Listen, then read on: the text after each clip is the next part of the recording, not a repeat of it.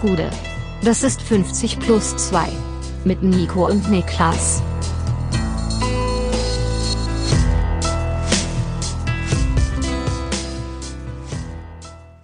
»50 plus 2 Champions League Rückblick«. Mein Name ist Nico Heimer und bei mir sitzt der Mann, der als Kind auf den Borsigplatz gefallen ist, Niklas Levinson.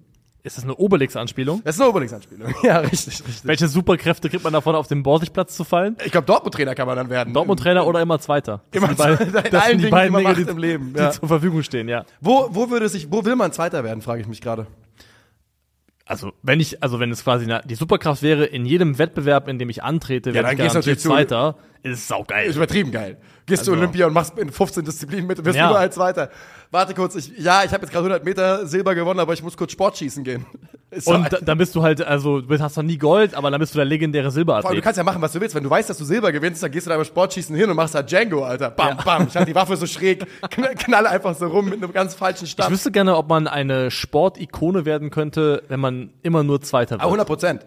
Also wenn du einfach in verschiedene Disziplinen zwei, also weißt du, es ist ja okay, wenn du so 100 Meter, 200 Meter Hürden, keine Ahnung, das ist ja noch so in einem Ding. Aber sag mal, du gehst zu den Olympischen Spielen im Sommer, machst 100 Meter Silber, machst 100 Meter Brustschwimmen Silber, machst Dressurreiten Silber, Sportschießen äh, Silber und Marathon Silber, dann bist du schon ein verdammter Baller in meinen Augen. Dann bist du ein Baller, dann bist du der Stefan Raab unter den Olympiathleten. Ja, also- so würde ich es auch sehen, ja. Und da bist du in meinen Augen, dann hast du auch, dann bist du relativ schnell eine Sportikone, ohne jemals irgendwas gewinnen zu müssen. Stimmt, ja. Gute Sache. Ähm, wir reden natürlich heute über die Champions League, bevor wir das machen. Was gibt's von dir zu berichten unter der Woche? Hast du, hast du was erlebt? Es ist äh, Krisenstimmung in meinem Haus. Also es gehört ja nicht Warum? mir, aber ich wohne in dem Haus. Ja, das stimmt. also Kann ich bestätigen. ich bin über Ecken, ich, ich, bin, ich bin eigentlich unbeteiligter, aber ich weiß, worum es in diesem Konflikt geht, Mhm. weil ich habe ja eine schräg unter mir wohnende, also Nachbarin, Ja. die mit der ich Internet teile. Noch immer. Immer noch. Oh, krass. Okay. Okay. Ich schieb das vor mir, vor mir her. Ich muss es eigentlich auflösen, Ja. weil es, äh, es verhindert meinen, äh, den, meinen Spaß beim Online-Gaming. Einfach nach wie vor. Aber ist egal. Darum Ist das so? nicht. Weil, merkst du's? Oder? Ich merke das, ich merke es 100%, weil ich hatte letztens noch mal einen Abend, wo ich noch was, Rausknallen. wo ich noch mal das Passwort geändert hatte, weil ich so frustriert war und für diese paar Stunden, wo das Passwort geändert war, konnte ich perfekt spielen. Was, und kam sie irgendwann hoch und hat gefragt nach dem Passwort? Nee, es war zu spät Abend dann. Und Da hat sie, mir bei WhatsApp geschrieben, aber ich habe halt so getan, als ob ich erst am nächsten Tag das gesehen habe. Ähm, und was hast du da gesagt? Ja, ich musste Passwort ändern. ich musste ändern, ich musste Route zurücksetzen, habe ich gesagt. Ähm, Jedenfalls hat sie mir aber erzählt, dass meine direkte Nachbarin, dass von der der Wecker oft klingeln würde. Okay. Äh, über Stunden. Dumme. Sau. Achso, ja, über, gut, da wird's, da wird's ärgerlich, ja. über, über Stunden. Und das ist wohl so, wenn die halt, wenn das Handy auf dem Boden liegt, vibriert das halt direkt über der, ne? Ja. Und die ist anscheinend mal hoch und hat sich dann, äh, hat dann, als der Wecker wieder am Klingeln war seit Stunden, ist sie hoch, hat bei der Nachbarin an der Tür geschellt, um quasi zu sagen, hör mal, mach mal bitte den Wecker aus. Und jetzt Das ist ja dann deine direkte Nachbarin. vermutlich, Genau. Ne? Ja, okay. Und bei der klebt jetzt ein Zettel an ihrer äh, Haustür, Ja. den also sie selber rausgegangen hat, mit der Überschrift NachbarInnen, die klingeln wegen Timer und Wecker. Und das ist geschrieben in so einer roten Schrift, wo von den Buchstaben so Blut runterläuft. was? Ja, das ist kein Scheiß. Ist es vielleicht ein Halloween-Gag noch? Nein, nein, nein, das ist kein Halloween-Gag. Das ist kein Halloween. Ich kann dir, ich hab's hier vor mir, du kannst es hier sehen und bestätigen. So sieht das aus. What the fuck? Und ich kann nur sagen, wenn ich damit gemeint wäre, hätte ich Angst. ja. Das ist schon mal das erste Thema. Alter, aber das ist wirklich eine der, das ist ja eine der most passive-aggressive Nachrichten, Ja. die ich seit langem gesehen habe. Es ist halt nicht so gut durchdacht, außer die setzt darauf, dass die Person wieder hochkommt zum Klingeln, weil die andere ja im ersten Stock, das heißt, sie kommt ja automatisch nicht da vorbei. Nee. Unbedingt. Das heißt, es gibt eine Chance, dass sie es gar nicht mitbekommt oder sieht. Ähm, Und man muss dazu sagen, paradoxerweise, der Rest ihres Statements, weil sie hat ein einseitiges Statement dazu geschrieben, Pamphlet. Pamphlet sozusagen, ist aber gut. Ich war am Ende des Statements, war ich bei ihr, hab gesagt, ja, ich verstehe schon, wo du herkommst. Ja. Weil sie sagt halt so, ey, ja, mein Wecker klingelt manchmal ein bisschen länger, aber irgendwie, also angeblich ich, ist sie schwerhörig und kriegt das nicht immer so, immer so mit. Ja. Und argumentiert halt damit, ja, wir leben in der Stadt. Es gibt immer mal Geräusche von Nachbarn, von äh, Nebenleuten, die man Ja. mitkriegt, ob da jemand jetzt äh, was Alles- zusammenbaut, ob ja. da Leute ein bisschen Spaß haben im Schlafzimmer. Das gehört einfach zum Leben in einem Haus dazu. Und am Ende dieses Statements war ich so total bei ihr, aber es ist halt einfach super ungünstig da reinzugehen Ja. mit einer Überschrift aus Blutbuchstaben. Das ist wirklich Wahnsinn, Alter. Ich verstehe gar nicht, warum. Also, frag mich jetzt fast, wenn dann das Statement danach sehr, sehr sinnvoll war und auch nicht jetzt so weiter in einem aggressiven Tonfall verfasst, frage ich mich fast, ob es einfach eine, wirklich eine Fehleinschätzung oder halt wirklich so ein Halloween-Gag gewesen ist. Glaubst du nicht? Ich glaube nicht, nee. Also ich glaube schon, dass Einschüchterung Teil der Idee war. Okay, okay, also das okay, würde ich ja. schon mutmaßen. ist das krass, ja. Alter. Also das habe ich zu erzählen. Ähm, ich habe auch, ja, ich war am Montag ja bei Ed Broski und will da einfach nur kurz die Gelegenheit nutzen, um mich da nochmal zu bedanken. Es war wirklich, hat übertrieben Bock gemacht, war eine super Runde. Äh, Tobi Altscheffel, Mike Nöcker, ähm, Armin Younes, mit dem ich mich lange unterhalten habe, auch über viele Themen äh, Eintracht Frankfurt und auch meine Sichtweise da ein bisschen geändert habe. Ich will jetzt, ich glaube, wenn er das, äh, Ja. wenn das öffentlich gemacht werden soll, dann ist das seine Aufgabe, darüber zu reden. Das klingt jetzt so, als wäre da, äh, als müsste da irgendwas öffentlich gemacht werden. So mache ich das gar nicht. Und auch mit René Adler, und es war wirklich, es war so nice, Alter. Broski macht es so gut, der ist da inzwischen auch so souverän drin, so ein Gespräch, so ein Flow am Laufen zu halten im Gespräch und hat mir wirklich unglaublich viel Spaß gemacht. Ich wollte es einfach nochmal sagen. René Adler übrigens hat auch eine Podcast, äh, Spotlight nennt er sich. Ähm, überall da, wo es Podcasts gibt, geht um, Spiel, um Menschen, die im Spotlight stehen oder im Spotlight standen und es jetzt nicht mehr haben und wie man dann damit umgehen muss, finde ich eine sehr interessante Prämisse. Kann ich auf jeden Fall empfehlen. Gab es ja schon einige Leute, die damit mehr oder weniger gut umgehen konnten. Auf, jeden Fall. Ähm, und es ist ja auch einfach eine, eine spannende Frage. Und gerade Ja. bei Fußballern dieses Thema von du bist ein Volksheld zu Karriereende. Wer bist du? Auf Wiedersehen. Ja, niemand, niemand äh, Also, hat mehr großes Interesse. Die großen Stars natürlich werden trotzdem weiterhin viel Logisch. erkannt, aber schon, es ist halt schon so, dir wird ein Teil entzogen, der ganz lange vielleicht das Hauptmerkmal war, was deine Identität definiert hat. Sinnstiftend war in deinem. Leben. Und, Und, dann, das verstehen wir, das kann man ja nachvollziehen. Wenn du mit 14 in so ein NLZ kommst oder sowas, ne, und immer das Gefühl hast, ich bin the next big thing und das ist natürlich dann einfach deine, dein, deine, du, dein Charakter ist, du bist Fußballer. Ich Ja. bin der Typ, der besser kickt als du.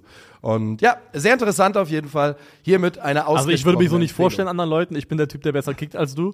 Marco Marin, weil, wie du weißt, macht es fast. Ja. Also damals im Club. Ich bin der Marco, ich bin Nationalspieler. Unvergessen. Ähm, wir wollen über Champions League reden und ich frage dich, Niklas Levinson, wo gehen wir rein? Wir gehen da, wir gehen chronologisch vor und wir sprechen natürlich nicht über alle Spiele, wir sprechen über drei von vier deutschen Spielen und dann vielleicht hinten raus noch ein bisschen Bonus Yes. über das, was sich in Kopenhagen zugetragen hat, im, wie ich fand, sehr schön auf dem Banner gestanden hat, im äh, Your Theater Theater of of Nightmares. Nightmares. Ja. Sehr, sehr gut. Ja.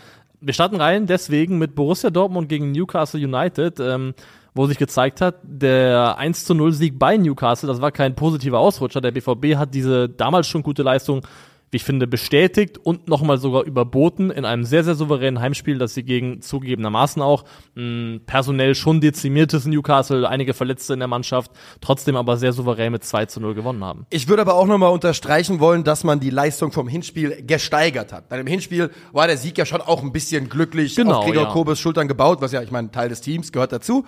Und ich fand die Leistung jetzt im Rückspiel in Dortmund auf einem anderen Level nochmal. Und darüber wollen wir gleich reden. Äh, ich habe übrigens auf dem Weg dahin viele Newcastle-Fans getroffen. Also als ich quasi abgereist bin aus Köln, musste ich umsteigen. Man kann ja aktuell irgendwie Köln-Berlin, gibt's ja aktuell nicht mit dem Zug. Ja. Und musste umsteigen in Duisburg und in Dortmund jeweils. Ähm, also Hinfahrt Dortmund, Rückfahrt Duisburg. Und habe da viele Newcastle-Fans äh, getroffen und gesprochen, die auch alle verirrt waren. Deswegen habe ich, und ich bin ja dann, ne, ich freue mich ja, ich sehe im Newcastle-Schal, dann helfe ich denen gerne. Und die haben sich so hardcore gefreut auf den, aufs Westfalenstadion, ne? Die haben sich so richtig hart gefreut darauf, in diesem Stadion zu spielen.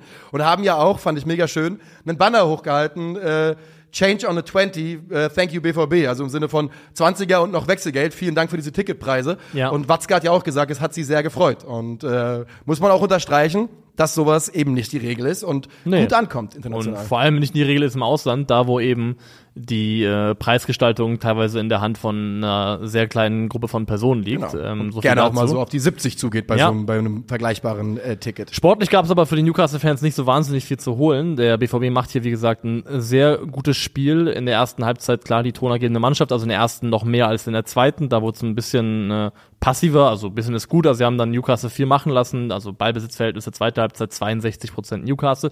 Aber dabei eben oh, fast ohne so richtig gefährlich zu werden. Joel Linton hat, glaube ich, so zwei Kopfballgelegenheiten, die äh, brenzlig sind, eine zumindest davon sehr, aber ansonsten hat der BVB das relativ gut unterbunden in Halbzeit 2, obwohl sie ein bisschen passiver wurden. Halbzeit 1 haben sie in meinen Augen das Spiel klar bestimmt, waren die gefährlichere Mannschaft und verdienen sich dann auch den Führungstreffer von Niklas Füllkrug in der 26. Minute. Ja, ich fand ähm, gerade so die ersten 20 Minuten war Dortmund so richtig gut im Spiel, Alter. Das, da habe ich echt gedacht, Alter, krass. Dann gab's für mich gerade als ich dachte, es gibt vielleicht jetzt gerade einen kleinen Knick und es kickt, äh, knick, äh, kippt in Richtung Newcastle, kommt genau das, der Treffer von Niklas Füllkrug nach äh, Assist von Marcel Sabitzer. Füllkrug mit seinem ersten Champions League Tor in seinem, in seinem Leben. Ja, mit 30 Jahren Mhm. und hat er sich redlich verdient. Also wie er da gespielt hat, wie er es macht, unterstreicht so ein bisschen, äh, also meine persönliche These von schon länger her, dass wenn Niklas Füllkrug sich nicht so schwer verletzt hätte, so, so oft im Laufe seiner Karriere, dass der schon viel früher an diesem Level angekommen wäre, weil er wirklich einfach ein sehr talentierter Stürmer war und ist, der viel von seinem eigenen Körper zurückgehalten wurde und der auch hier im Spiel einfach gezeigt hat, wie wichtig er für Borussia Dortmund Ja. ist. Ähm, es gibt so eine Szene in diesem Spiel, in der, das war irgendwie so in der ersten Halbzeit, da ist Joel Linton an der Außenlinie am Ball, um die, ich glaube, um die halbe Stundenmarke und äh, Füllkrug läuft einfach auf ihn zu und pumpt ihn um. Ja. Einfach ein Bodycheck in den rein, war ein Foul, kein Ja. böses Foul, aber einfach umgepumpt, einfach gezeigt, hier bin ich übrigens. Ja. Und das kannst du mehrfach in dem Spiel, wo Füllkrug einfach mit einer Körperlichkeit zeigt, übrigens, ich bin da und ich bin sehr, sehr unangenehm. Und das ist so ein kleines, auch so ein mentales Ding, das, glaube ich, Borussia Dortmund grundsätzlich gut tut. Ich finde eh, Niklas Füllkrug, die, der Charakter Niklas Füllkrug tut jeder Mannschaft, glaube ich, gut. Ja. Ich fand auch wieder die Aussagen äh, bezogen, von ihm bezogen auf das äh, Spiel gegen die Bayern, wo er gefragt wird, ja, was was, was, verstehen Sie die Kritik an Ihrer Leistung? Und er sagt halt einfach, ja, mir hat's auch nicht gefallen, wie ich da rumgelaufen bin. Ja. So, ja, geil, ja, ja, okay, fair enough.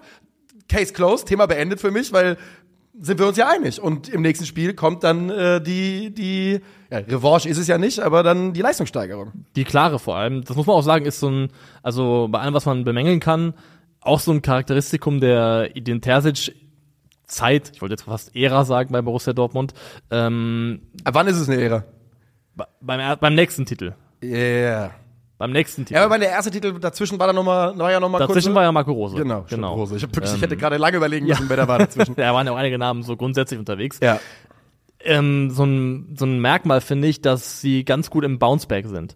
Dass es zwar öfters mal einen auf die Nase gibt, Ja. aber das, was man ihnen nicht vorwerfen kann, ist, dass sie lange brauchen, um wieder auf die Füße zu kommen. Das zeigen sie auch hier. Um es mal ein bisschen mit Leben zu füllen, was sie eigentlich gut gemacht haben in dieser ersten Halbzeit vor allem.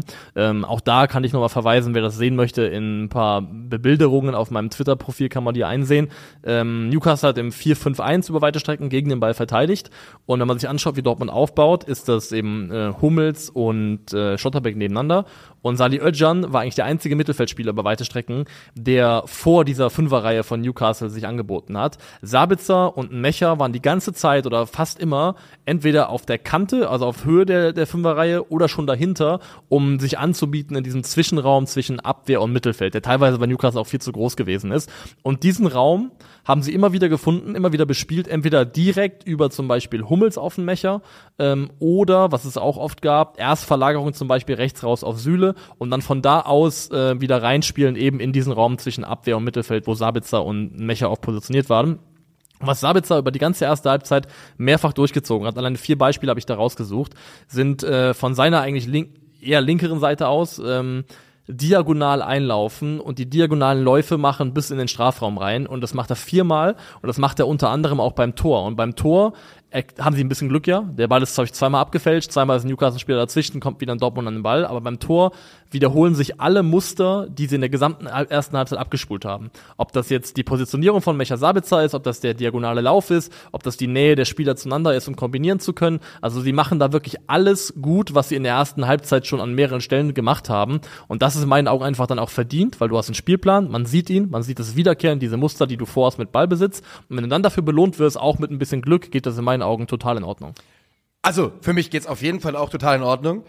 Das klingt ja jetzt bei dir schon fast ein bisschen euphorisch in Richtung äh, das, dem, was Ed- Edin Terzic und ich vermute stark auch Assistenztrainer von ihm ausgearbeitet haben. Warum ich das vermute, ist einfach, weil dieser, dieser, da ist schon ein Sprung drin gewesen, finde ich, in dem, was, was man jetzt plötzlich anbietet im Verhältnis zu den letzten Wochen. Die, die Idee war schon, ist ja, darüber müssen wir nicht reden, die ist erkennbar, aber ich glaube, dass ähm, Terzic vielleicht die richtigen Leute gefragt hat oder angefangen hat, auch auf die richtigen Leute zu hören. Und zumindest irgendein Einfluss muss da sein bei Terzic. Ja, also er kann auch selber gute Ideen haben, natürlich. Ich Definitiv. möchte da nicht nur bei, bei Terzic jetzt, also Es gehört ja beim guten Trainer dazu, dass er, dass Ja. er bereit ist für Vorschläge, sich Ideen anhört und dann den besten Matchplan entwickelt. Das macht jeder Wir haben Trainer. das ja gestern auch ähm, off Mikrofon besprochen schon, dass ähm, eigentlich Bewertung von Cheftrainern manchmal gar nicht so fair und eigentlich bisschen schwierig ist, weil es oft so ein bisschen ist wie in der Politik auch, dass ein Minister oder eine Ministerin letztendlich ja nur oft mehr einfach nur ein Ja. Gesicht ist für Entscheidungen, die aber von einem ganzen Stab, der dahinter stehen, mehrheitlich ausgearbeitet werden. Also oft ist dann der Cheftrainer dann letztendlich derjenige, der dafür gerade stehen muss, aber wie eine Mannschaft spielt, wird ja dann sehr oft im Verbund auch ausgearbeitet letztendlich. Aber sie machen es sehr ordentlich, auch weil Newcastle ihn, finde ich, ähm, es recht leicht gemacht hat. Wie gesagt, ich fand, dass der Abstand zwischen Abwehr und Mittelfeld von Newcastle oft zu groß war. Da war zu viel Platz zwischen den Ketten, den auch Adeyemi und Füllkrug sehr, sehr oft geöffnet haben mit Tiefenläufen. Ähm, Adeyemi muss man immer erwähnen an der Stelle. Ähm, er sp- leitet ja das 2 zu 0 mit einem unglaublich guten Pass ein. richtig guter Ball, ja. Und macht wahrscheinlich seine, in einer zugegeben dünnen Saison bis dato, äh, beste Saison, äh, beste Saisonleistung. Ja, würde ich auch sagen. Das war wahrscheinlich sein bestes Spiel. Julian Brandt hat auch nach dem Spiel ein Interview gegeben, wo er explizit nochmal Adeyemi gelohnt, gelobt hat. Da merkt man auch, dass es irgendwie, also die Mannschaft ein Gefühl dafür hat, dass er vielleicht gerade ein bisschen Unterstützung braucht, auch verbale ähm, außerhalb des Platzes. Macht Julian Brandt eine richtige Führungsspielertransformation durch in, dem letzten Jahr? Ja. Schon, oder? Äußert sich kritisch gegenüber Teamkollegen, äußert sich aber auch positiv gegenüber Teamkollegen und geht seit Äußert über, sich überhaupt. Ist einer der überhaupt. wenigen, die immer vor der Kamera eigentlich auftauchen. und geht seit einem Jahr mit Leistung voran.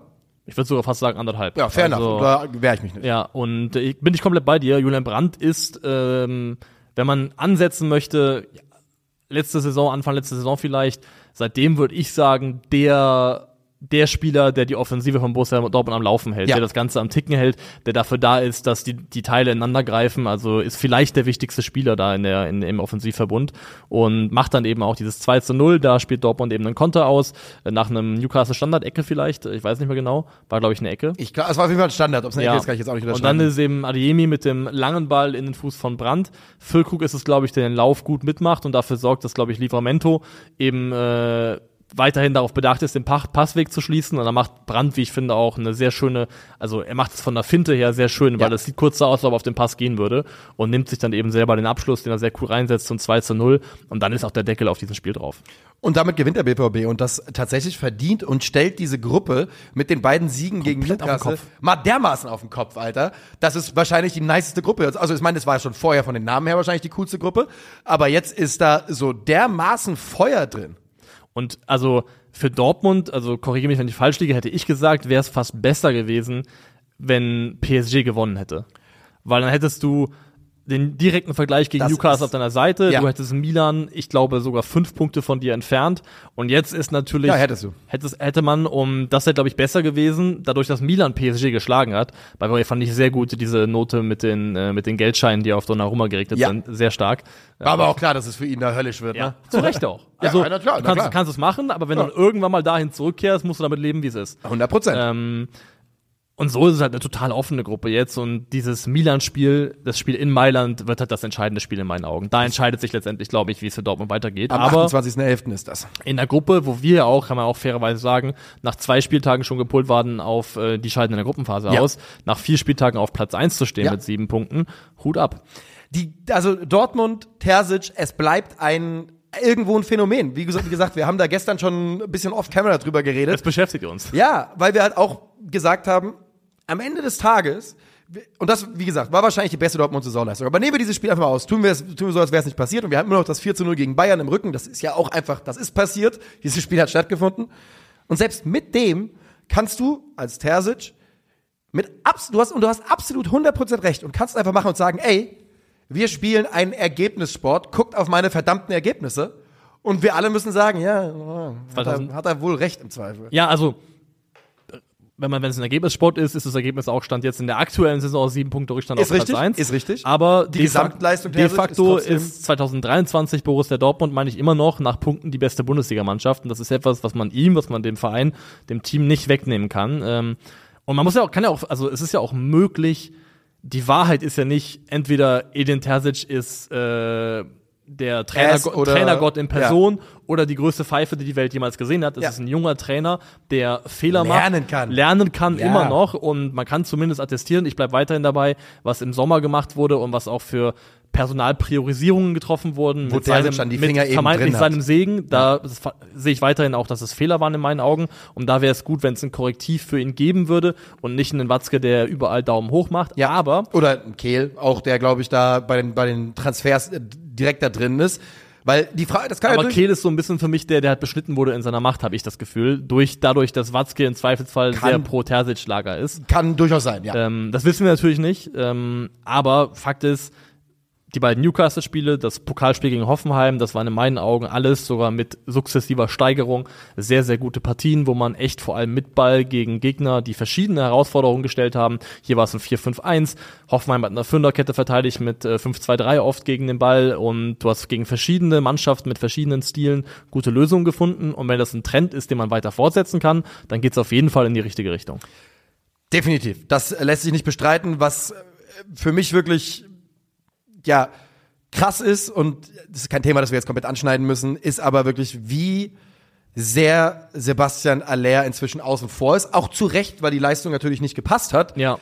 Aber da würde mich wirklich, ich würde einfach gerne mal mit, ich würde gerne mit ihm reden einfach mal. Und die fragen, ist es die Chemo, die halt dann doch äh, dich irgendwie einholt und so, weil ich meine, jetzt ist er gar nicht gekommen gegen Newcastle. Also der Champions, glaube im Hinspiel, glaube ich, gegen Newcastle zehn Minuten gesehen, Ja. sonst glaube ich keine Sekunde Champions League bis jetzt. Gegen Bayern elf Minuten, gegen Frankfurt gar nicht gekommen, gegen Bremen irgendwie zehn Minuten. Also ein Spieler, der so tra tragend war und so wichtig in der Rückrunde der abgelaufenen Saison, ist komplett außen vor.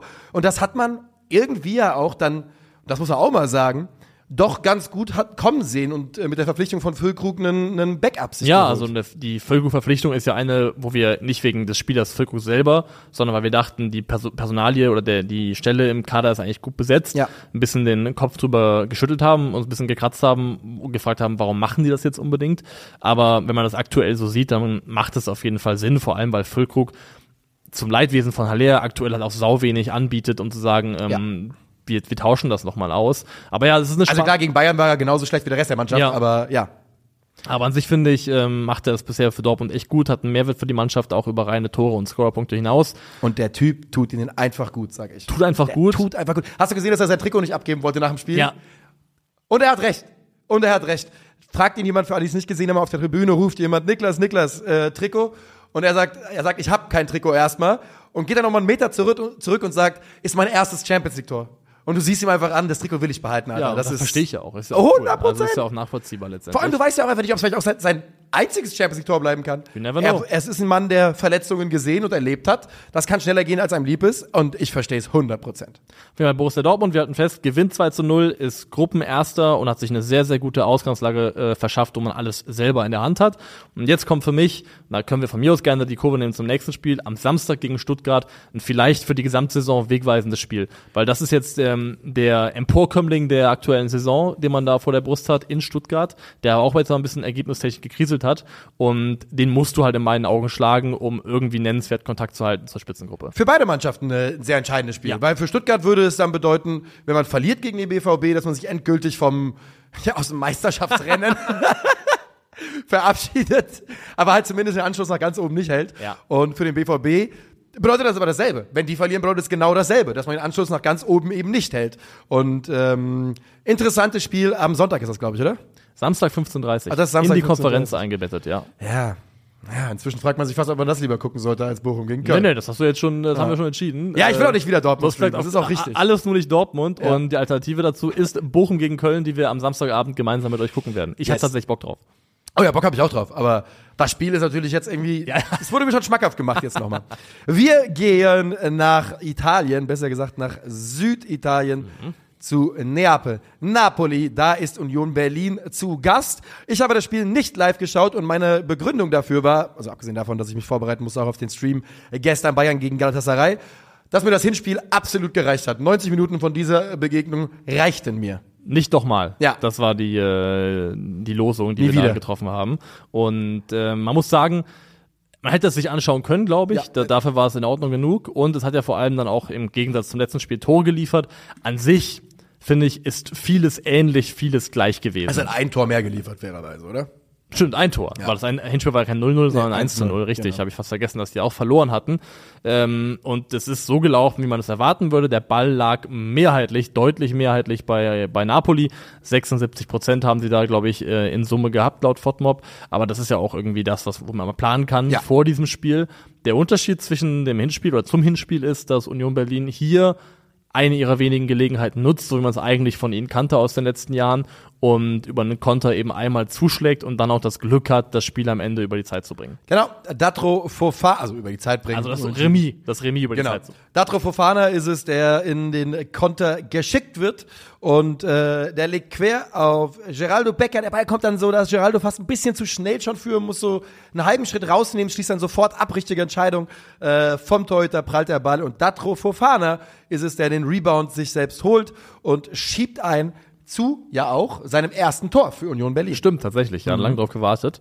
Ähm, ganz am Anfang des Spiels gab es früh eine Szene, wo ich dachte, wenn das jetzt reingeht, das ist zu viel. Das war da, wo ähm, ein Unionsspieler klären möchte und dabei aber den Oh. Schritt von Roussillon trifft. Ja. Und, Und dann, dann- der auch gefährliche Abschluss kommt. Ja. Da habe ich gedacht, das wäre zu viel gewesen. Das, wenn jetzt, äh, wenn, wenn die beim Versuch zu klären ihrem eigenen Spieler in den Schritt schießen und daraus entsteht das 1 zu 0, irgendwann ist auch gut. Das Aber das zu 1 heftig zu 0 war ja dann trotzdem eigentlich auch ein Tor der Sorte, das ist auch schon zu viel. Da war doch auch Richtig, der ja. Abpraller auf Flanke äh, Mario Rui, sehr, sehr scharf. Der Ja. wird einmal abgefälscht und fliegt einfach Politano in die Fresse. Genau, der fliegt ihm einfach ins Maul und von da ins Tor. Von da ins- Ist auch wirklich ein Tor, das du kassierst, wenn es nicht läuft. Das Ja, ist definitiv, äh, das stimmt schon. Direkt der erste Gedanke gewesen, das glaube ich der Kommentator auch äh, Ja. zumindest in der Zusammenfassung so gesagt. Das ist so ein Tor, was du genau dann kassierst. Aber für Union ist es natürlich, na klar, das bringt dich jetzt in der Champions League nicht weiter. Ne? Da, Aber das war ja abgehakt. eh Genau, das Also- Thema ist aber abgehakt und es ist, ich hoffe, dass sie das trotzdem als ja so einen Moralboost verbuchen können und ähm, und daraus positive Schlüsse ziehen können und die vielleicht mitnehmen können in äh, ins Wochenende, auch wenn natürlich da mit Leverkusen Ja. einen eine sehr, sehr schwierige Sehr Aufgabe wartet. Aber es ist, glaube ich, ein wichtiges Ergebnis. Also einfach nur, um diesen Lauf von verlorenen Spielen einmal zu durchbrechen. Ja. Dafür, glaube ich, gibt es schon enorm viel her. Ich glaube, es nimmt auch so ein bisschen was weg oder vom Druck vom Urs Fischer, dass diese Serie von Niederlagen einfach mal reißt. Und ja, wenn wir am Ende jetzt eine, eine Abrechnung machen dieses Spiels, dann ist es wahrscheinlich schon so, dass man sagen kann, tendenziell hätte Napoli das ein bisschen mehr verdient gehabt, aber Union hat, finde ich, ähm, gekämpft, hat gebissen, ja, sie hat sich wirken, da sie wirken so wie wachgeküsst ein bisschen in dem bisschen Spiel. wie wachgeküsst. Und von daher finde ich, bei allem, was sie in den letzten Wochen ertragen mussten, ähm, haben sie sich dieses Remis mit ein bisschen Glück auch verdient.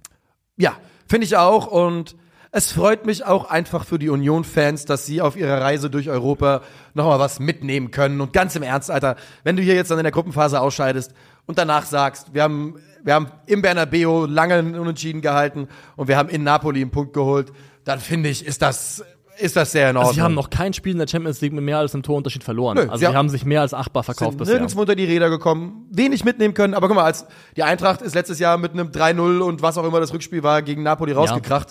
Und äh, Hinspiel war auch nicht 3-0, ne? 2-0, glaube ich. Ist Ja. aber auch egal. Relativ sang- und klanglos gegen die ausgeschieden und Union konnte Das- was in Neapel mitnehmen. Das ist doch eine gute Sache. Dieses Lehrgeld, das du dann eben oft auch zahlst in deinem ersten Jahr Königsklasse, das gehört dann einfach so ein bisschen dazu. Und ganz ehrlich, in der aktuellen Situation, man hätte ja sagen können, ja, wenn man ähm, an Braga vorbeizieht, könnte man wenigstens in Europa überwintern. Ich glaube, so wie es Union aktuell ergeht sportlich, wäre es gar nicht gut, wenn sie in Europa überwintern. Ich glaube, die profitieren eher davon, wenn sie raus sind einfach und sich voll und ganz auf Bundesliga konzentrieren können Ja. und dann auch wieder vielleicht ein bisschen mehr Trainingszeit haben unter der Woche. Also ich glaube, für die ist es sogar eine gute Sache, finanziell vielleicht nicht, aber sportlich vielleicht, wenn sie einfach Vierter werden und das Thema Europapokal in der zweiten Saisonhälfte erstmal zu den Akten legen können. Das äh, würde ich auch so unterschreiben. Der Viertplatzierte scheidet ja auch, ich muss kurz überlegen, ob der Viertplatzierte inzwischen mit der Conference League nicht auch noch irgendwo ein Safety-Netz hat, hat er aber nicht. Ähm, ja, Union Berlin mit dem ersten Punkt und dem ersten, also nach, es wäre die 13. Niederlage in Folge gewesen, Ja. die hat man jetzt quasi diesen, diesen Streak hat man unterbrochen und äh, fängt damit jetzt wieder von Null an. Und wir fangen auch bei, von Null an, würde ich sagen, beim FC Bayern, oder? Machen wir, ja. Der FC Bayern äh, schlägt Galatasaray im Rückspiel mit 2 zu 1. Also ergebnistechnisch ähm, war es dann wieder eine knappe Kiste, eine knappere Kiste. Aber ich finde, es war ein Spiel, das der FC Bayern deutlich mehr kontrolliert hat, ähm, deutlich mehr den Fuß drauf hatte und ähm, auch wenn das Ergebnis knapp aussieht und auch wenn Galatasaray Momente hatte, ähm, finde ich, kann man hier nicht, wie im Hinspiel zum Beispiel, attestieren, dass Ja. es irgendwie mal eine längere Phase gab, in der Galatasaray das Spiel irgendwie selber gemacht oder gar kontrolliert hätte. Hier war in meinen Augen der FC Bayern die Mannschaft, die über weite Strecken eigentlich ausnahmslos am Drücker gewesen ist. Definitiv. Sie hatten trotzdem Situationen, wo es brenzlig wurde. Und Galatasaray ist eine Mannschaft, die unglaublich schwer zu bespielen ist. Man hat ja jetzt auch gesehen, die haben jeder Mannschaft in dieser Gruppe doch eigentlich Probleme bereitet, oder? Definitiv. Also, das Also- muss man, äh, muss man so sagen. Eh auch eine underrated, eine geile Gruppe. Ähm, was heißt underrated? Ich glaube einfach Auch, auch wie die sich jetzt entwickelt hat. Ja, einfach. ja, man ja. dachte ja vorher schon, okay, ist eine coole Gruppe, coole Ja. Namen, aber am Ende konnten wir uns alle, hatten wir eine Idee davon, wie es ausgehen würde. Ja. Und so sieht's aktuell ja überhaupt nicht aus. Nee, so ist es. Und ähm, Gala, wie gesagt, eine Mannschaft, die auch in diesem Spiel wieder sehr aggressiv ist, die ganze Zeit am Palavern, die ganze Zeit hart in den Zweikämpfen. Und das ist eben auch die DNA und äh, das macht sie so ein bisschen aus. Und sie machen es den Bayern wirklich nicht leicht damit. Die Art und Weise, wie die Bayern, und da würde ich jetzt mal das 1-2, was dann spät fällt, für den Augenblick kurz ausklammern, die Art und Weise, wie die Bayern dieses Spiel ziehen hinten raus, das wirkt dann doch wieder ziemlich FC Bayern-mäßig. War es auf jeden Fall. Zumal ich sogar finde, sie hatten sich eigentlich schon in der ersten Halbzeit verdient gehabt, in diesem Spiel in Führung zu gehen. Äh, Da hat nicht viel gefehlt, außer vielleicht mal das Abschlussglück in Person von Leroy Sané oder so ein bisschen der letzte Pass. Also, und ich finde auch, dass sie hier gezeigt haben, was im Hinspiel gar, also im Hinspiel wirkten sie gerade in der ersten Halbzeit fast so ein bisschen wie gelähmt gegen Ja. dieses Pressing von Galatasaray. Hier haben sie, finde ich, ähm, gezeigt, wie man sowas bespielen kann, wie man Lösungen dagegen finden kann auf verschiedene Art und Weise. Es gab einmal diese exemplarische Szene, wo sich Alfonso Davies aus dem Druck einfach raustribbelt gegen drei Leute in einer überragenden Aktion. Das war seine einzig gute Aktion im ganzen Spiel. Nein. Fonsi war für mich der schlechteste Bayern-Spieler gestern. Das habe ich nicht so gesehen. Boah. Also ich habe gestern hier im Stream habe ich mir schon gedacht, hey, ja, ja, ja, ich fand den wirklich nicht gut gestern. Also ich fand, das war eine absolut ordentliche Partie. Also Ja. ich fand, also da, da habe ich ein bisschen anders gesehen. Ich fand Ja. ihn nicht schlecht auf jeden Okay, Fall. Ähm, okay. Aber gut, ähm, bei Fonsi äh, sind wir in der, was in den Farben getrennt? Nee, gesagt, ja, wir sind in der Bewertung getrennt. In ja. der Bewertung sind wir getrennt. Ähm, in der Mannschaft über die Versprechen vereint. Aber Fonsi dribbelt sich da raus. Es gab in der 30. Minute einen langen Schlag von Manuel Neuer auf Harry Kane, den er damit per Kopf auf Goretzka weiterleitet, der dann in den, in den äh, Lauf von Sané spielt. Da hat Sané, glaube ich, eine gute Gelegenheit. Yes. Ähm, und äh, Sané, der ganz schön Probleme hatte mit Sascha Bowie zwischenzeitlich. Also Bowie hat ihm, hat ihm richtig zugesetzt. ich muss es heute sagen, weil ich es letztes Mal vergessen habe. Ja.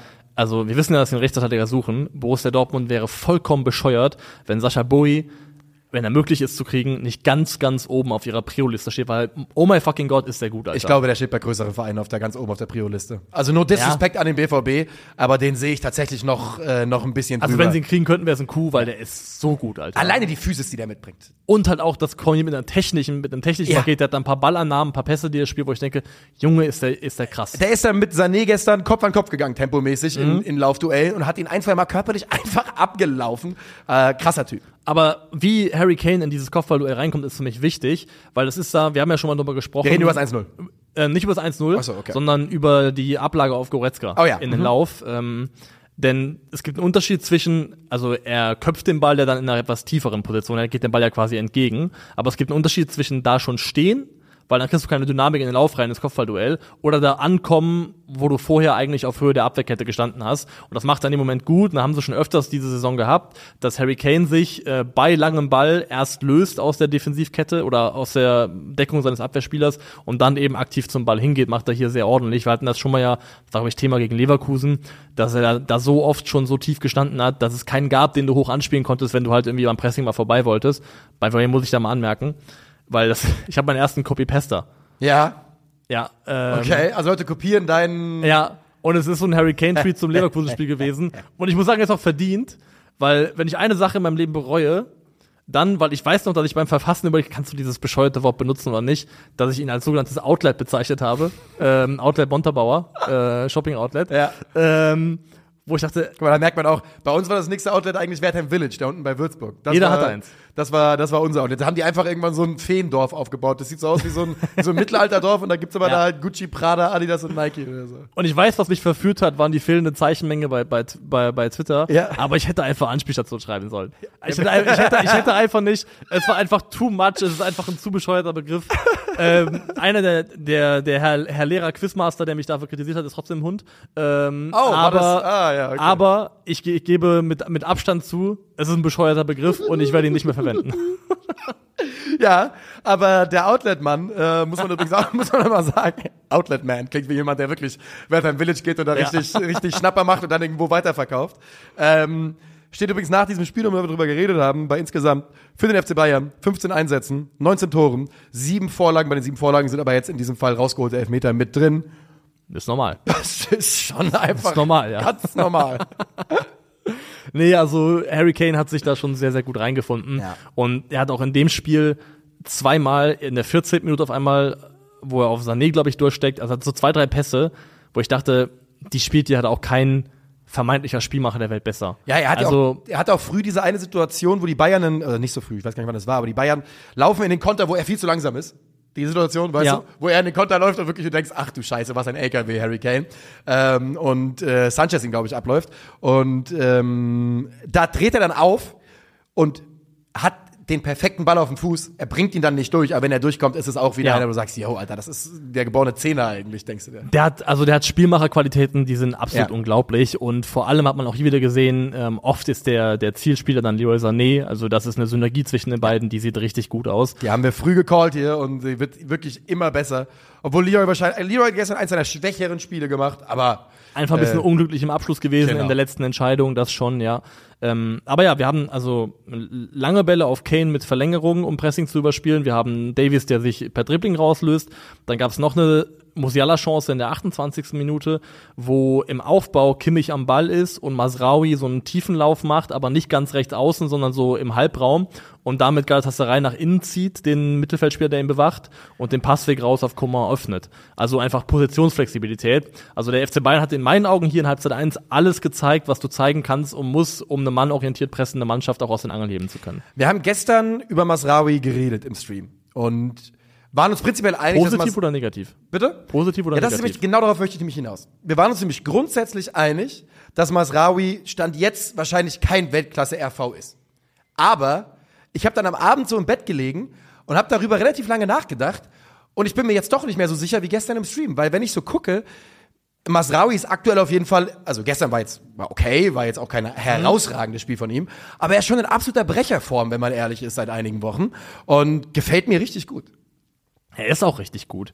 Also erstmal finde ich, selbst wenn er kein Weltklasse-Rechtsverteidiger ist oder wäre oder noch werden würde, nicht elf von elf Spielern in der Mannschaft müssen Weltklasse sein. Es reicht richtig. dann auch mal internationale Klasse und die hat er in meinen Augen auf jeden Fall. Da kommen wir nicht raus, weiter die Kicker, Kicker-Einschätzung. Das ist Weltklasse, einfach- internationale Klasse. Das ist einfach reinprogrammiert. Da ist Ja. man mit aufgewachsen, damit ist man sozialisiert worden, das kann man nicht abschütteln. Ist so, ist so. Und ich finde, man kann das so ein bisschen aufteilen. Ich glaube, ich würde sagen, er hat ähm, Weltklasse-Format oder Potenzial mit Ball. Ja. Gegen den Ball vielleicht nicht ganz, aber das finde ich, was er mit Ball im Spielaufbau liefern kann für den FC Bayern, das ist wirklich fantastisch. Ist ein super intelligenter Spieler auch. Also ähm, ist zumindest keine Position, an der ich in irgendeiner Form rütteln würde. Also ich finde, Masraoui macht das für die Bayern auf jeden Fall gut genug. Ich habe da wirklich jetzt, ich bin dann auch gestern noch mal so seine letzten Spiele durchgegangen, ja, und stark gegen Bochum, stark gegen, gegen Kopenhagen in diesem schwierigen Spiel, einer der besten Bayern-Spieler, ordentlich gegen Dortmund, gut gegen Freiburg, gut gegen Gala im Hinspiel, war er auch einer der besseren. Und mir fällt kaum ein Mas Masraoui Totalausfall ein. Eben. Und gegen Darmstadt war er einer der wichtigsten Ja. Spieler äh, für, die, für den Turnaround in der zweiten Halbzeit. Du kennst ja auch das Roy Keane Dennis Irvin Video, oder? Äh, ich weiß es Wo nicht. er so zwei Minuten lang über Dennis Irvin schwärmt. Oh ja, doch, doch, doch, Ja, das ja. kenne ich, ja. Aber da sagt er auch was sehr Wahres. Ähm, Dennis Irvin was a 7 out of 10, 8 out of 10 most of the time. Aber halt immer, ja. Und das ist halt Konstant. so wichtig einfach. Ja. dass Ein Spieler muss nicht immer 10 von 10 spielen, aber wenn er halt dauerhaft 7 von 10, 8 von 10 dir garantiert und wenige Ausschläge nach unten hat, ist das auch eine Qualität. Ja, auf jeden und Fall. So sehe ich Masraoui auf jeden Fall. Schön, dass wir darüber gesprochen haben, weil ich habe wirklich, ich habe wirklich gestern Abend im Bett gelegen, habe über unser, über das Gespräch nachgedacht und habe gesagt, ich weiß nicht, ob wir nicht ein bisschen zu streng mit Masraoui waren, denn der ist auf jeden Fall richtig angekommen bei den Bayern inzwischen und gefällt mir da wirklich, wirklich gut. Die Bayern also gehen spät dann in Führung, wirklich gerade als man denkt, Alter, machen dies hier noch, kriegen dies hier noch hin, ist es Joshua Kimmich, starke Leistung, der mit einem Standard Harry Kane findet und über dessen Kopf geht der Ball rein zum 1 zu 0. Da gibt's dann eine seltsame Situation mit dem Videobeweis, als der Schiri sagt, also erstmal, sie überprüfen das Tor, Schiri sagt, yep, Tor, dann stehen sie am Mittelkreis kurz vor Anstoß und dann ist nochmal Unterbrechung und sie Ja. überprüfen nochmal irgendwas äh, und das Tor zählt am Ende und wir kriegen die kalibrierte Linie nicht zu sehen. Nein. Und das äh, 2 zu 0, das ist dann ein Konter, den sie fahren. Ja. Über Mathis Tell, der letztendlich einfach nur noch klug querlegen muss auf Harry Kane, das auch tut. Dann fällt da eben das zweite Tor. Und ähm, Galatasaray macht es aber dann noch mal spät, zumindest kurz spannend, denn sie erzielen den Anschlusstreffer noch in Person von Bakambu, der dann mit einem langen Ball geschickt wurde. Ich finde, da hat man so ein bisschen gesehen, also mein Gefühl ist, äh, Kim würde eine Pause mal gut tun. Weil der musste bisher einfach immer ran Ja. eigentlich. Der musste eigentlich immer ran und ich glaube, wenn der mal durchatmen könnte, wäre das keine schlechte Definitiv, Sache. wobei man auch sagen muss, Kim ist ein Superathlet, aber Bakambu ist halt, also viele schnellere Spieler waren da gestern nicht im Stadion vorhanden auf jeden Ja. Fall. Und äh, da sieht er halt ein bisschen unglücklich aus, 90. Minute, da wird der Kopf schon vielleicht halb aus. Und wie du sagst, müde, müde Beine muss der Mann haben. Also ich würde ihm da auch jetzt Ja. nicht den, den großen Strick Und Kim hat halt zu dem Zeitpunkt halt schon ähm, 90 Minuten in den Beinen, Bakambu 12. Ja, das ist ja, einfach es ist auch ein Riesenunterschied. äh, ein Unterschied. Ähm, Musiala musste übrigens verletzt raus. Wir warten noch, glaube ich, auf ein Update, ne? wir warten auf ein Update. Was wir bisher gehört haben, ist so Oberschenkel, muskulär. Es sah stark nach muskulär aus. Hat Ähm, sich ja direkt hinten an Oberschenkel Kann man sagen, ist nicht so schlimm. Man muss es auch nicht überbewerten. Aber für Musiala ist es jetzt innerhalb von etwas mehr als einem halben Jahr, wenn es denn so sein sollte, die dritte muskuläre Verletzung. Ich glaube, alles im Oberschenkel. Aber da muss man dann auch gucken, ob der Mann richtig betreut wird. Genau, aber es ist zumindest mal, wenn das in so einer Häufung passiert, bei einem Kerl, der gerade mal 20 Jahre alt ist, sollte man das zumindest mal als Warnsignal sehen. Könnte auch ein immer ein klares Zeichen einfach für eine gewisse Überlastung sein. Das äh, muss man Ja. muss man auch sagen. Und Weil der hat ja auch schon viel herhalten müssen. auf den jeden letzten, Fall. Und äh, ich meine, jetzt war in diesem Sommer kein Turnier, aber ansonsten spielt der Junge schon relativ lange durch. Äh, das ist vielleicht dann auch einfach mal äh, kommt das auch zum richtigen Zeitpunkt, dass er immer vielleicht ein, zwei, drei, vier Spiele äh, Pause bekommt. Ähm, haben wir bei diesem Spiel noch irgendwas, was wir thematisieren wollen? Ja, ich glaube, wir können grundsätzlich nochmal festhalten, im Hinspiel haben wir es ein bisschen mehr getan, weil es auch mehr dafür hergegeben hat, aber trotzdem einfach mal würdigen, dass äh, Galatasaray Ja. hier äh, gegen den FC Bayern über zwei Spiele hinweg sich echt mehr als achtbar geschlagen hat, ähm, das vor allem getan hat in einer Art und Weise, wo sie immer versucht haben, ihrer eigenen fußballerischen Identität treu zu bleiben, dieses aggressive Anlaufen, Ja. dieses mutige Spiel durchzuziehen und da auf jeden Fall mein Respekt für, dass die sich da echt so gut verkauft haben. Und die haben einfach inzwischen eine Kaderqualität, das ist wirklich nice. Also auch Oliveira, nachdem er reinkam, das ist einfach Ja. auch ein Baller und hat das wirklich sehr, sehr ordentlich gemacht. Und Eierhand, von dem er ja kam, war ja auch gut vorher. Mhm. Ich fand, Kan Eierhand hat mir gut gefallen. Also ja, der, die, äh, diese Mannschaft von Galatasaray macht auf jeden Fall Freude und äh, mal gucken, mal gucken, wo es noch hingehen kann mit denen. Wir machen noch kurz United, aber bevor ich es vergesse, also nach dem Bayern-Spiel gegen Dortmund hat ja Lothar Matthäus gesagt, dass Goretzka und Leimer der, der Kopf des Mittelfelds gewesen seien beim FC Bayern und dann in diesem Sinne dafür argumentiert, man könnte ja Kimmich, damit Leimer und Goretzka im Zentrum spielen können, doch wieder rechts parken. Also Die Diskussion wird trotzdem, die wird trotzdem noch Ja. heiß werden in den nächsten Monaten. so, so- soll sie heiß werden. Also man, man darf über Kimmich sprechen. Kimmich ist selber wie Terzic. Er ist weder ähm, der also der, der geborene Fußballer-Halbgold und er ist auch keine Pfeife, aber wir brauchen nicht so tun, als ob Kimmich Platz machen müsste im Zentrum, damit da fucking Goretzka und Leimer spielen können. Schaut euch die Passnetzwerke an. Ich habe gestern, ja, Sie haben halt gegen Dortmund legit um Leimer und Goretzka herumgespielt, um sie herum aufgebaut. Schaut euch an, wie es, es war aussah das U, gegen es war das U. es war das U, wie es gegen Gal- Galatasaray aussah. Alles lief durch Kimmich hindurch. Also äh, bitte. Ich habe ich hab gestern zu, zu den Jungs so, weil auch schon wieder so ein bisschen Kritik aufbrandete, auch im Chat, äh, früh im Spiel an Kimmich, habe ich auch gesagt, überlegt euch mal Folgendes. Wenn Leimer, Goretzka und Kimmich zur Auswahl stehen, auf dem Tisch, und du fragst die fünf besten Trainer der Welt, keine Ahnung, das ist Ancelotti, Klopp und äh, Pep und keine Ahnung, das Xavi se- sein. Wen die von den dreien auswählen? fünf von fünf Wellen Tuchel. Na, Ach, wen? ja, Kimmich. Natürlich nehmen die von Kimmich. fünf Kimmich. Ich habe mich noch dazu gestern überreden lassen, dass Klopp vielleicht Goretzka nimmt. Vielleicht. Niemand macht das, Aber glaub ich. Ich glaube, das macht niemand. Kimmich ist der beste Fußballer von den drei. Und ich habe auch gestern gesagt, weil es dann hieß, warum hat man denn, wenn die eben genau auf diese, wir hatten das, dasselbe Gespräch quasi, wenn, wenn denn jetzt Leimer und Goretzka das neue Zentrum sind, warum testet man dann Kimmich nicht rechts? Und da habe ich auch gesagt, Dicker, Erstmal, was wollt ihr auch hast Kimmich- Masraui? bitte? Du hast ja auch Masraui, willst du den dann Erstmal hast du? Masraui, aber vor allem, was willst du auch, also wie willst du mit Kimmich noch umspringen? Muss man auch irgendwann mal drüber Ja. reden, weißt du? Also wirklich so zu tun, als könnte der einfach in dem Zentrum der Bayern nicht mehr mitspielen, wo dass er, dass er seit Jahren auf internationalem Ja. Level mal mindestens äh, dominiert hat und ihn da jetzt auf rechts schieben muss, damit Konrad Leimer und ey, no disrespect, ich habe den Mann bei Kickbase gekauft, Ja. aber damit der da irgendwie da, da den Laden schmeißen kann, hell Er hatte ja auch gestern in der ersten Halbzeit ein, Kimmich einen Ballverlust, der auch gefährlich war. An der Außenlinie, glaube ich, mit Rücken zum Tor äh, oder, oder mit Blick aufs eigene Tor verliert er den Ball, wo dann, glaube ich, Ziyech im Zentrum am Ende eingespielt wird und dann aber nichts daraus machen aber was er auch hatte, waren gestern irgendwie 90% Passquote, ja, 11 von und 16 überragende Bälle teilweise Ja. gespielt. Und deswegen, die Diskussion sollte in meinen Augen nicht sein, oder das, es sollte nicht darum gehen, soll Kimmich spielen oder nicht, weil das ist eine Schwachsinnsdebatte in meinen Augen. Es sollte darum gehen, was sind die Bedingungen, die geschaffen Ja, werden müssen, damit Kimmich, Kimmich bestmöglich können. funktioniert. Genau so Und ähm, da hat der FC Bayern, finde ich, halt ähm, Sachen halt ver ver verschlafen letztendlich in den Ja. letzten Jahren. Aber dass die, die Debatte darf in meinen Augen niemals sein, spielt Kimmich für Bayern oder nicht. Ja.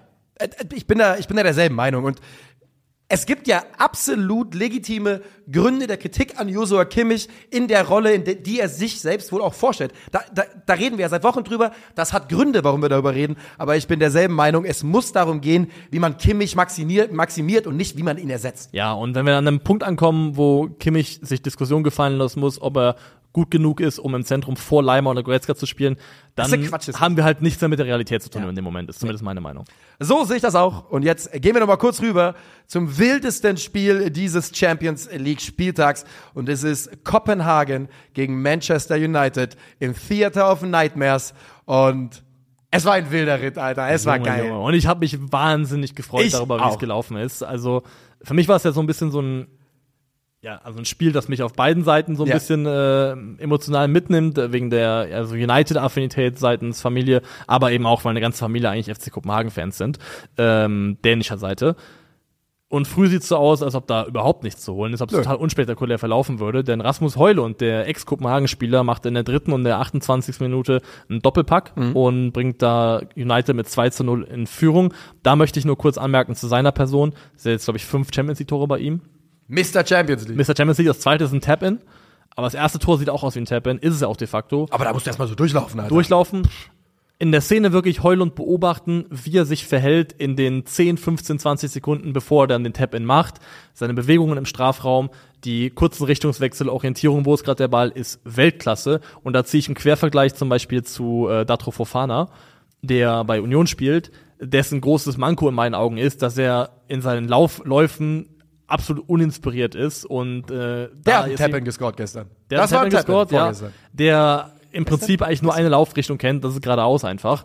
Und das ist für mich ein Unterschied. Das ist, da hat man, finde ich, Heulunds Qualität gesehen, wie er sich ohne Ball in Positionen bringt, die dann aussehen, als ob es sehr leichte Tore gewesen sind. Hat man, ähm, und dieser, diesen Ball bei, beim 1 zu 0, da, was ist 1 zu 0? Da überhaupt, das ist eine Millisekunde. Du, Ja. Da musst du sein und wenn du nicht da bist, dann ist der Ball weg und du, Ja. dann hast du halt einen Tap-In verpasst. Ja. Also ganz so einfach war das nicht. Er hatte trotzdem auch noch die Möglichkeiten mit diesem, wo er, einem Kopenhagen-Verteidiger den Ball abjagt und den Ball direkt äh, abschließt. Das war so eine Situation, wo ich gedacht habe, ah, ein bisschen, ich meine, der ist schwierig, aber ein bisschen mehr Gefahr von dem Abschluss hätte ich mir irgendwie Ja, doch man machen, gewünscht. ja. So, also natürlich hat so ein junger Spieler noch Verbesserungspotenzial. Aber deswegen, also ich muss sagen, es, ich, ich bereue es jetzt schon, dass er zu United gewechselt ist. Ich hatte damals schon so ein bisschen Bauchweh Gestern, ich dabei. gestern drüber nachgedacht. Ich wäre so froh, wenn, und, und der FC Bayern hat, stand jetzt alles richtig gemacht, weil es gibt nichts an Harry Kane zu mäkeln. Die Bilanz ist herausragend gut, aber ich wäre aus, für Heulund froh gewesen, wenn er bei einem deutlich stabileren, besser geführten Verein gelandet wäre, weil sich bei United da dein Talent zu entfalten, das war in den letzten Jahren für viele, viele andere Spieler auch sehr, sehr schwierig bis unmöglich und, ich habe ein bisschen Sorge darum, dass es ihm ähnlich ergehen könnte, da richtig sein Potenzial rauszuholen. Und dieses Spiel gestern war doch eigentlich alles, was du über United wissen musst in den, äh, in den a letzten Jahren. ja. Es war doch wirklich genau das, denn du sagst es, das Spiel sieht so aus, anfangs nach 28 Minuten, wie, ja, das wird äh, ein easy win, das wird eine richtig gute Leistung auch hier von United. Und dann kommt der Mann, der gestern äh, im Chat als äh, Trashford bezeichnet worden ist, äh, Markus Rashford, der da einem äh, Gegenspieler auf die Knöchel steigt und vollkommen zu Recht die rote Karte sieht. Genau. Und dann entgleitet dieses Spiel United so ein bisschen. Und zwar sofort. Sofort. Sie haben dann, also sehr absurd, dass dann auch beide Tore noch innerhalb der ersten Halbzeit fallen. Einmal in der 45. und dann, man, dann nochmal in der 45. plus 9. Erstes Elionussi, dann äh, gibt es einen Elfmeter für Kopenhagen, den äh, Goncalves verwandelt, und da steht es 2 zu Das ist 2. der Handelfmeter gegen Harry Kane, wo sich Peter, äh, Peter Harry Kane glaube ich nicht. äh, gegen Harry Maguire, Ja. anderer Harry, ähm, wo sich Schmeichel ja danach auch äh, geäußert hat, ne, hat gesagt, er versteht nicht, also bin ja prinzipiell bei ihm, dass er VAR kritisiert, aber er sagt halt, das war keine rote Karte, niemand im Stadion hat eine rote Karte gesehen und auch keine Elfmeter gesehen. Und bei dem Elfmeter gehe ich sogar noch mit, weil ich weiß wirklich nicht, was Maguire machen soll. Ich wüsste nicht, was er anders machen soll, aber, die Aber rote Karte war 100% richtig. Noch schlimmer fand ich den Elfmeter, den äh, United Die, bekommen war, hat. die waren für, mich waren die beide einfach wieder mal Ja. klassischer Fall von was sollen die denn machen. Ich fand ja, okay. Ich fand den Maguire wird da fast schwieriger, weil er hat halt die Hand am Gegenspieler in meinen Augen. Und dann geht der Ball ran, keine Ahnung. Aber also beim, beim Elfmeter, den United dann kriegt, köpft Maguire selber nach unten, trifft vielleicht sogar selbst seinen eigenen Arm und dann den Arm von äh, des Stimmt, dieser Kopenhagen-Spielers. Ja. Absolutes Ping-Pong. Und da einfach in diesem Zweikampf, wo du natürlich nicht drüber nachdenkst, ähm, ist mein Arm, da- wo ist mein Arm da eigentlich gerade als verteidigender Spieler? Absurder Elfmeter, den verwandelt dann Bruno Fernandes zum 3 zu 2 und spätestens da war für mich klar, für wen ich halte, weil diese kleine Sau, diese Ja. kleine Sau von Garnacho, Ja. die Dreistigkeit besitzt, ähm, in Richtung Kopenhagen-Publikum zu schischen, Alter. als ob er irgendwas gemacht hätte, Alter. Ich find's so lustig, dass uns beiden scheinbar diese Szene wirklich so siedend heiß sich auf die, auf die Netzhaut eingebrannt hat, weil ich habe auch, ich habe gestern Abend mir noch die Zusammenfassung angeschaut und ich sehe Bruno jubeln und dahinter Garnacho schischen und ich denk, was bist du für ein Vogel, Alter? Ja. Und ich ja in dem Augenblick schon, wohl wissend, wie dieses Spiel endet, hat gesagt, hab, mein erster Gedanke war, zu Recht, Alter. Nur dafür zu Recht. Nur dafür zu Recht. Ist auch so. Und äh, zu Recht bedeutet in dem Fall, Kopenhagen macht spät noch zwei Tore. Äh, Lehrarer in der 83. und Runi Badji, Ja, der der Bomber, ein absolut Baller ist, Riesentalent, 17 Jahre alt, leider Schwede. Ähm, ja, muss man sagen, Ja, ja. Aus, aus meiner Sicht leider Schwede. Und der Also wirklich, den Namen haben wahrscheinlich unsere Zuhörer bestimmt schon viele auf dem Zettel. Wenn nicht, schreibt ihn auf euch, äh, euch auf, denn der wird äh, in den nächsten, Ja. im nächsten Jahrzehnt im Weltfußball eine tragende Figur Das ist ein werden. Killer. Roni Badji ist ein Killer auf jeden Fall. Macht er dann eben das 4 zu 3 und so gewinnt Kopenhagen dieses Spiel mit 4 zu 3, katapultiert sich mitten rein in so diese krass. Gruppe und United ist nach vier Spieltagen stand jetzt einfach mal letzter in dieser Gruppe. Ja, es ist so. Die, der United äh, Struggle hört hier nicht auf. Äh, ganz im Gegenteil, er geht einfach genauso weiter. Guck mal, wie absurd ist es eigentlich, dass Bayern sich in vier Spieltagen acht Punkte Vorsprung auf Platz zwei erspielen V konnte. vollkommen wahnsinnig, ne? Und wie gesagt, also ich meine jetzt, das war sehr gut, aber du hattest bei Bayern ja trotzdem das Gefühl, dass sie in den meisten Spielen Probleme hatten. Die hatten gegen United Probleme, gegen Kopenhagen Probleme, Hinspiel Galatasaray Probleme. Aber am Ende gewinnen sie jedes einzelne. Ja, Und da muss man halt dann wieder sagen, ey, das ist halt die das Bayern-Qualität. ist Qualität. Ja. Und äh, wir zeigen jetzt unsere Qualität am, äh, Tippspiel. Tippgerät. Am Tippgerät, ja. Ich habe gestern noch mal reingeschaut, du bleibst weiterhin knapp 100 Punkte, äh, Plätze vor mir.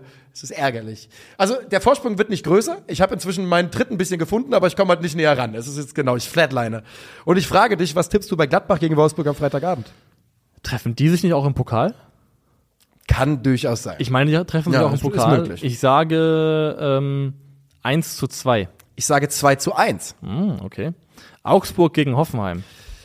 Ich sage, ich, ich kann mir nicht irgendwie, ich tue mich schwer mit dem Gedanken. Hoffenheim ist schon gut natürlich, die, eine der größeren, größeren Wundertüten für mich. Ja, die werden das gewinnen und ich sage, die gewinnen das mit 1 zu 2. 2 zu 3. Ja, das ist in Ordnung für mich. Stuttgart gegen Dortmund. Achso, fragst du mich? Gute Frage. Ja. Ähm, ich fürchte, dass, die, dass der VfB-Zauber ein bisschen verfliegt und sage leider 1 zu 3. Wollte ich auch sagen, sage ich Wieder auch. Auswärtssieg. 1 zu 3. Darmstadt gegen Mainz muss ich zuerst beantworten Yep. und sage 1-1.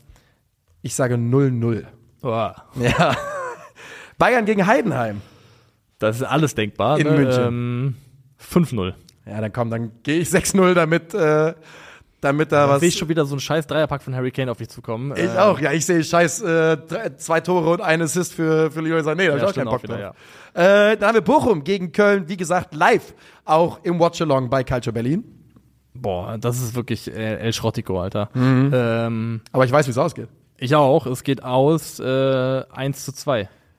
War auch mein Tipp, aber ich drehe jetzt einfach um. Ich sag jetzt 2 zu 1 fair geht's enough, aus. ja. Äh, Leverkusen gegen Union. 3 zu z- z- 1. 3-0. 3-0. Bremen gegen die Eintracht. Zwei beide. 0-2. Und zum Abschluss des Spieltags um 19.30 Uhr, was könnte es Schöneres geben? Äh, Rasenballsport Leipzig gegen den SC Freiburg. Da sage ich, es wird ein 3 zu 0, 3 zu 0 Heimsieg. 2 zu 0 Heimsieg. Und damit verabschieden wir uns für diese Woche bei Ja. 50 plus 2. Nochmal, ihr könnt uns am äh, Samstag begleiten bei Bochum gegen Köln. Und falls ihr schon am Donnerstag hört, heute Abend streame ich noch bei der Eintracht. Um 18.30 Uhr geht's los gegen Helsinki. Das war's von uns. Macht's gut. Ciao, ciao.